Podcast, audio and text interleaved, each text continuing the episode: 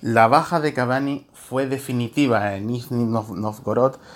en el partido que enfrentó a Francia y a Uruguay. La selección charrúa que puso un 11,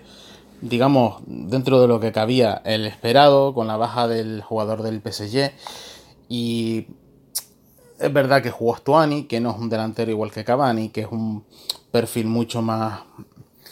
mm, parecido pero no igual y y que tiene menos calidad, sobre todo fuera del área, ¿no? Como, no como Cavani, que influye pues, en esos toques finales,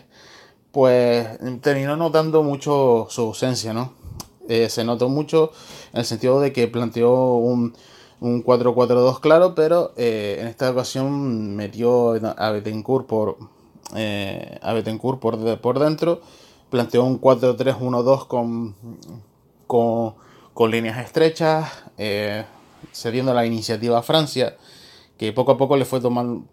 tomando el pulso al partido, se fue eh, empezó a dominar las zonas medias, viendo que Uruguay pues tampoco le hacía un pressing agresivo, sino que esperaba en bloque medio bajo.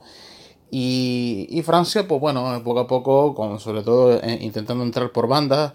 eh, intentando sobre todo con, con Mbappé, con Griezmann y, y, un poco con los interiores también, pues forzar un poco la, a mover un poco la avispero. Es verdad que no arriesgó del todo, que alguna jugada creó, pero la verdad es que ocurrió pocas cosas en la primera parte. La segunda parte, eh, la, primera parte, hasta el gol de, de Barán, que llegó a balón parado a cinco minutos, unos 5 minutos del final del, del, primer tiempo. Ese gol eh, hizo que Uruguay tomara un poquito más de riesgos arriba, sacó a, a Urreta, a Urreta Vizcaya, y, bueno, intentó con ese cambio en meterle un poco de más de uno contra uno, de intentar generar por fuera.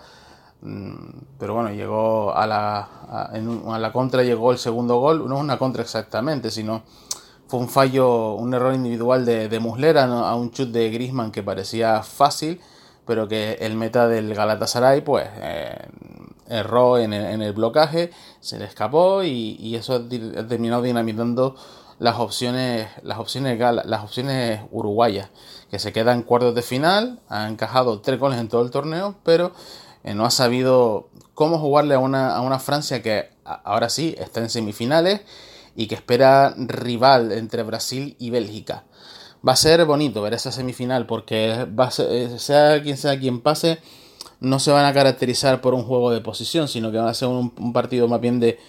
de a tumba abierta, ¿no? Y a convertirlo en un ida, en vuelta puede ser precioso, no es como Uruguay, que Uruguay controla un poquito más la, la, situación. Creo que esa, esa, semifinal, que la veremos en, unos, en unas horas, eh, cuál es el, el eh, quien llega a esa primera semifinal, pues será definitivamente el que marque el, el, favorito ser campeón del mundo, desde luego, al menos desde mi punto, desde mi punto de vista. Nos escuchamos luego tras el Brasil-Bélgica. Un abrazo.